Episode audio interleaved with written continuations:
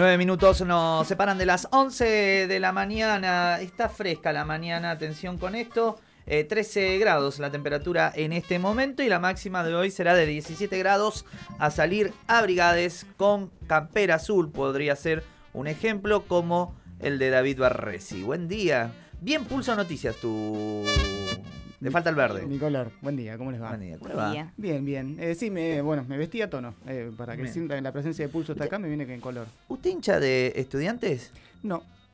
Ya lo hablamos esto, pero no puedo recordar. tal vez lo hablamos. nací de gimnasia y una vez me hice de Racing. Bien. Así que tengo como está todo bien, en gimnasia, no, no de estudiante. Mi mamá de estudiante. La vida te llevó. La vida me llevó. Claro. Este, y bueno, eh, ¿por qué preguntabas? no, se lo ah, pregunto por el color. Eh, hay hinchas que no usan determinados colores, por ejemplo. Eh, si sos. Eh, veo a Manu, por ejemplo, con el gorrito. Jamás amarillo, por ejemplo. Jamás amarillo. Jamás amarillo. Jamás. Pero si te vimos militando al pro. Bueno, no importa, no vamos a hablar de eso. No, yo no he tenido problemas con los colores. Eh, no, hay, no hay que. No, por, qué uno va a dejar de usarlo? Total, hay que usarlo. Total. Eh, que, bueno, venía a hablar de la política local. Color eh, esperanza, entonces. Veremos. Eh, el, una, mm, eh, de, lo que pasó esta semana hubo una eh, protesta que fue bastante importante porque eh, sirve para hablar bastante de una de las aristas de la política municipal y de la situación de la ciudad con respecto a la niñez y adolescencia. Este martes el, el Consejo local de promoción y protección de derechos, que es un consejo que funciona desde 2009, mm. que mm, es una de las herramientas principales que dispone la legislación provincial eh, para la promoción y defensa de los derechos de las niñeces y adolescencias. Eh, este consejo hizo un informe bastante detallado sobre la situación de la niñez y adolescencia en La Plata y sobre las políticas municipales. Hicieron una protesta frente al, Palacio Municipal, una protesta bastante extensa. Eh, que daba cuenta, en ese informe daba cuenta de algunas, con algunos datos, la, situación. por ejemplo, para tener en cuenta de qué estamos hablando, eh, tiraban un número, 104.182 niñas y adolescentes están en situación de pobreza, o indigencia en la ciudad. Esto también pone en foco, bueno, eh, uno supone que, bueno, en esa situación es cuanto más se deberían fortalecer los presupuestos de las áreas de niñez y adolescencia y las, eh, las áreas específicas que tienen que atender esta problemática. Entre esas áreas específicas están los servicios locales. ¿Qué son los servicios locales? Son, el, digamos, son el espacio que directamente eh, tiene la misión de eh, atender la problemática eh, de la niñez y adolescencia, tanto para pensar estrategias de restitución de derechos, para el acompañamiento em, a situaciones de, vulnerabilidad, eh, para que se promuevan los derechos de la niñez y adolescencia en las localidades, son los que tienen que generar y fortalecer redes de contención, o sea, hablamos de lo educativo, hablamos de, em, eh, del juego, hablamos eh, de, garantizar derechos que en general las niñeces y adolescencias en situación de vulnerabilidad no, no tienen garantizados. ¿Cuántos servicios locales hay en La Plata? Hay nueve, pero habían once. Eh, más o menos. Hay 10. Eh, en la actualidad hay 10. Eh, el tema es que en el 2020-2021 había 12. 12, volaron dos. Ahora hay menos. hay dos de esos 10 que no tienen sede física. Imagínense intentar garantizar esto que les estaba comentando sin una sede física. no Romero, me parece. Claro, hay dos que son el ya se los digo, lo tenía por acá. Eh, el de Olmos y el de Citibel eh, funcionan sin espacio físico. Los que se volaron, eh, el, Mercadito y el de Hernández Gorina. y los servicios locales que actualmente existen son el de San Carlos, Villa Elvira, Tolosa Ringuelet, Melchor Romero, el del Casco Urbano, el de Olmos, el de Alto de San Lorenzo, Villa Elisa, Los Hornos de Citibel. Lo que, lo que dicen desde el Consejo Local es eh, primero que son menos servicios con una situación de vulnerabilidad más alta, no, no se condice. Lo segundo es que eh, de todas formas son pocos eh, para la cantidad de, niñas y adolescentes que estamos de, los que estamos hablando. ¿qué proponen? Porque además llevaron propuestas. Eh, dicen, bueno, los servicios locales deberían funcionar eh, con un nivel de descentralización como el sistema de salud. Eh, tenemos 46 eh, salitas, centro de atención a la salud en la ciudad, que justamente son 46 porque es necesario abarcar todo el territorio. bueno, en el caso de, los, servicios locales, están lejos de los 46. Y dicen, bueno, en todo caso, si no se puede 46, porque bueno, pasar de 10 a 46 puede ser un montón, debería haber al menos 23, que son la cantidad de delegaciones que tiene la ciudad. Eh, y las delegaciones en general tienen un edificio cada una. Eh, sí, que haya uno por, por delegación, por lo menos, que se llegue a eso. Te sumo un conflicto más, no sé si lo dijiste al pasar y se me pasó, que cada centro tiene que estar eh, integrado por cuatro profesionales y que no se cumple. Claro, no se cumple además. No cuatro, cuatro, o sea, tenés que cuatro centros, estamos hablando de 10, serían 40 personas dedicadas a la niñez, mínimamente.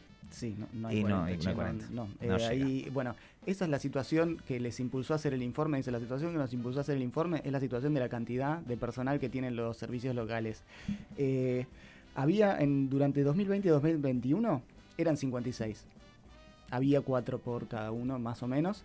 Eh, en la actualidad hay 27 personas trabajando solamente en los servicios locales. Eh, la disminución eh, fue prácticamente del 50%. no es casual, es, tiene que ver también con los salarios que se cobran. el promedio salarial es de 27 mil pesos para atender estas situaciones que son de vulnerabilidad y que requieren mucho trabajo. Eh, y el tema es que, bueno, también lo que dicen es, eh, con esos salarios, eh, las personas dejan de laburar, consiguen otros laburos y además, bueno, eso genera sobrecarga en quienes ya siguen laburando, que a la larga también es posible que dejen de hacerlo. entonces, bueno, ahí ponían uno de los focos, es imprescindible, mayor cantidad de personal para los servicios locales que hoy está funcionando al mínimo del mínimo. Agrego, si me permitís, em, muchos, muchos de quienes hoy integran parte de esa secretaría, esos profesionales, tienen un compromiso con el territorio, es decir, no con el salario, sino directamente con lo que han construido y con los desafíos que son aberrantes las cosas que se cuentan. Son de, de una crueldad de la que no se ve mucho en el cuadrado platense. Y justamente de, ese compromiso, ahora cuando hablemos de los programas, eh, vamos a recordar una, uno que ya lo habíamos transmitido en una de las columnas. Eh, el, otro eh, punto es el de los programas que tiene el municipio para abordar la situación de niñeces y adolescencias. Lo que dicen de los programas es no hay una proyección a futuro ni articulación de los programas con el resto de los actores del sistema. se sostienen en general con fondos provenientes de la provincia.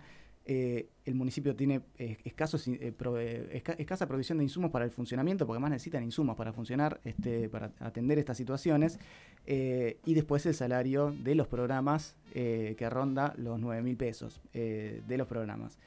¿Se acuerdan que hablamos en su momento de una protesta que hicieron en el programa de juegotecas barriales, que hacía tres meses que no cobraban? Y se sostenía por el compromiso que tienen. Eh, concretamente decíamos, no, no, lo querían dar de baja, pero tres meses sin cobrar es eh, invivible. Eh, y después, bueno, sobre alguno de los programas, por ejemplo, el programa de la, de la Casa de Abrigo tenía disponible en el 2021 y acá nos vamos a la rendición de cuentas, que a veces lo mencionamos en, porque son varias aristas que abarca la rendición de cuentas, en lo que tiene que ver con niñeces, la Casa de Abrigo tenía disponible para su gasto 2.900.000 pesos, de los cuales no, se fueron, no fueron utilizados, lo dice en el mismo expediente municipal, que no se utilizaron, no hubo ejecución de ese presupuesto. Eh, este es uno de los programas, en el resto hay subejecución. Y hay un programa que es el de fortalecimiento social, que este es importante porque es el que está mm, específicamente destinado a garantizar el cumplimiento de la ley que es la 13.298, que es la ley de promoción y protección de los derechos del niño, la ley provincial. Eh, ese programa en el 2020, por ejemplo, tenía más de 113 millones eh, asignados, eh, se habían ejecutado 4.700, o sea, su nivel de su, ejecución altísimo en medio de la pandemia. Eh, en el 2021, el programa de fortalecimiento social, y acá es donde la cosa se empieza a difuminar, se fusionó con otro programa que es el de seguridad alimentaria. Y ahí ya le perdés el rastro de ah. cuánto se ejecutó. porque además entre las misiones y funciones, que son las que tienen que estar en el presupuesto, eh, se le sacó la parte eh, que habla específicamente del, de, lo que tiene que ver con el cumplimiento de la ley 13.298. Entonces se pierde la especificidad, especificidad de ese programa que está íntimamente relacionado con esto. Eso es lo que denuncian en el informe la, gente del Consejo Social, que está integrado por varias organizaciones y que tiene incluso la misión también de asesorar al municipio. Eh, hay que ver si el municipio lo consulta. Eh, y si lo escucha, más que consultar. Sí, sí, más de consultarlo, escucharlo. Eh, bueno, esta cuestión del, programa de fortalecimiento municipal es una de las cuestiones en las que hacían hincapié y que decían, bueno, existe la posibilidad de financiar eh, digamos, lo, que se necesite para eh, tener una política acorde a la situación de la niñez, eh, pero es imprescindible este programa, de lo que ellos dicen, bueno, al menos el 50% de ese programa para estar acorde a, las misiones y funciones de los que debería tener, debería estar específicamente destinado a eso. Después, claro, los programas suelen tener o niveles de subejecución o, se, o pueden pasar partidas a otro lado, pero al menos dejar intangible un 50%, que es lo que debería garantizar este programa. Eso fue lo que denunciaron el, el, martes pasado. Es posible que esto eh, tenga su repercusión en el Consejo Deliberante la semana que viene. Eh, ya estas denuncias se habían hecho en la Comisión de Niñez del, del Consejo Deliberante, eh, en particular sobre el nivel de su ejecución presupuestaria, porque hace poco se aprobó la, la rendición de cuentas del año pasado. ¿La preside Janina Lamberti? Esa comisión. Sí, esa comisión la, preside, si no me equivoco, Janina Lamberti, la presidía antes Verónica Rivas, eh, que era la concejala de Juntos. Eh, y ahora, bueno, el, seguramente vuelva eh, al Consejo Deliberante este reclamo sobre la situación de la niñez, este, porque más allá de la rendición de cuentas, es la situación actual, la foto de la situación actual, lo que denunciaron el martes. Eh, esta fue una de las cuestiones que estuvo pasando a nivel de la política local. Eh, otras, ya yendo más a la, a la rosca política. Eh, bueno, en esta radio me enteré que de repente Garro dijo que este, le, queda, le queda cerca la gobernación. gobernación ¿viste? Impresionante. O sea, ya dando cuenta de, bueno, este... De que va a ser gobernador. Claro, ya que vive en el barrio, dice... Este, Vamos a aprovechar. Va, a ser, va a ser gobernador. no solo que podría postularse porque le queda cerca la gobernación, sino que va a serlo. Eh, claro, dijo que va a hacerlo. Este, convencido. la semana pasada veníamos hablando del procesamiento eh, y ya eso como que de alguna forma lo catapulta. Creo que en alguna columna nos preguntábamos si eso, si no lo premian de alguna forma por el procesamiento, porque bueno, el discurso de Garro fue de, dice sí, yo estuve en esa reunión después de haber dicho que bueno se había enterado este de, casualidad, bueno, después dice que sí, que este, está orgulloso del procesamiento. Este, y ahí con ese procesamiento va, se catapulta un poco hacia adelante. Y bueno, estuvo ahora con eh, ayer eh, con eh, Diego Santilli, caminando por las calles de Berizo y Ensenada, haciendo un poco de proselitismo y buscando ahí la alguna foto de unidad después de algunos chisporrotazos que había dentro de Juntos. Bueno, ahora vuelven a mostrar. Mucha repercusión la, la foto que dice Ensenada La Plata ¿No lo viste? una foto de, de, Santilli, una historia. en la que está así, una historia en su, en su Instagram. Y no sé, recorriendo, qué sé yo, y dice: el punto es Ensenada barra La Plata, como que sea barrio de Ensenada. Sí, ciudad decía. Ensenada, Ciudad de La Plata. Ciudad de La Plata. Bien. Fuerte. La etiqueta de este, ubicación. Tranquilo, o sea. Nadie le avisó. Eh, Señor. Sí, quizás intencional también. no sé, yo no, Porque Ensenada Está bien, puede ser también que, ocurre mucho que quienes trabajan en redes sociales vieron así, buscaron Ensenada y dijeron, ah, esto de la plata está con garro, va, y listo, y ahí quedó una porteñada más. O puede ser también que sea una chicana para eh, Mario Seco. Claro, también puede ser. Porque no conocer Ensenada por Mario Seco es... Podés no conocer una localidad de la provincia muy difícil siendo diputado, eh, nada más y nada menos que eh, por la provincia de Buenos Aires. Ahora, no conocer Ensenada con la imagen que tiene Mario Seco en la provincia. Es difícil. En la tercera, sobre todo. Mm, ¿Qué pensarán los ensenadenses de eso? Eh, bueno, ahí se, estuvo mostrando eh, seguramente esta, digamos, estas acciones así de visibilidad, más ya este, admitiendo públicamente que su, intención es la carrera por la gobernación. vamos a estar este, de acá a fin de año este, con, con algunas de estas fotos eh, proselitistas. Y bueno, la semana que viene va a haber Consejo Deliberante. Eh, esta cuestión de la niñez seguramente va a estar presente y, seguramente algunas otras cosas más eh, vamos a transmitir por esta columna el jueves que viene. Que va a ser el jueves que viene, el mismo jueves, sesión de Consejo. El mismo jueves sesión de consejos. Eh, ¿Querés venir el viernes? Ah, Bueno, no, no- no hace falta. no hace El falta. jueves adelanto un poco y el jueves siguiente. Nos, bueno, nos anticipás que es lo que va a ocurrir. Y ya, ya con tiempo, como yo voy anticipando cosas de pulso con tiempo, ¿no? Eh, bueno, en bien. junio, eh, ¿Qué viene? pulso cumple cuatro. Eh, Ah. así. Pará, ¿Tenemos pará, pará. Sí, claro. eh, porque eso, los festejos no, Claro. no hubieron. eh, o sí hubieron, perdón, hubieron de manera virtual. Eh, hubo virtu- sí, festejo Y el virtual. último igual fue bastante íntimo. Hubo, pero íntimo. Sí, bueno, lanzamos la, redacción. eh, Ahí va. Que fue, bueno, como va- estando. en- ¿Y ahora qué?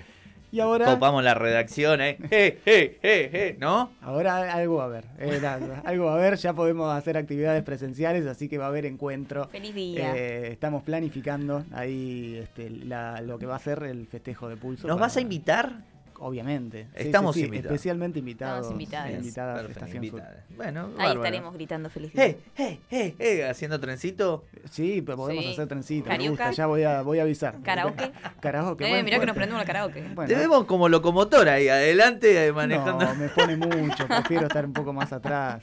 Ya hay otros de pulso que pueden hacerlo. Nombre, nombre, a ver no cómo. voy a tirar nombre porque Que están escuchando, no después tenés que volver a la redacción. Pero hay otros integrantes de Pulso Noticias que pueden tranquilamente encabezar un trencito.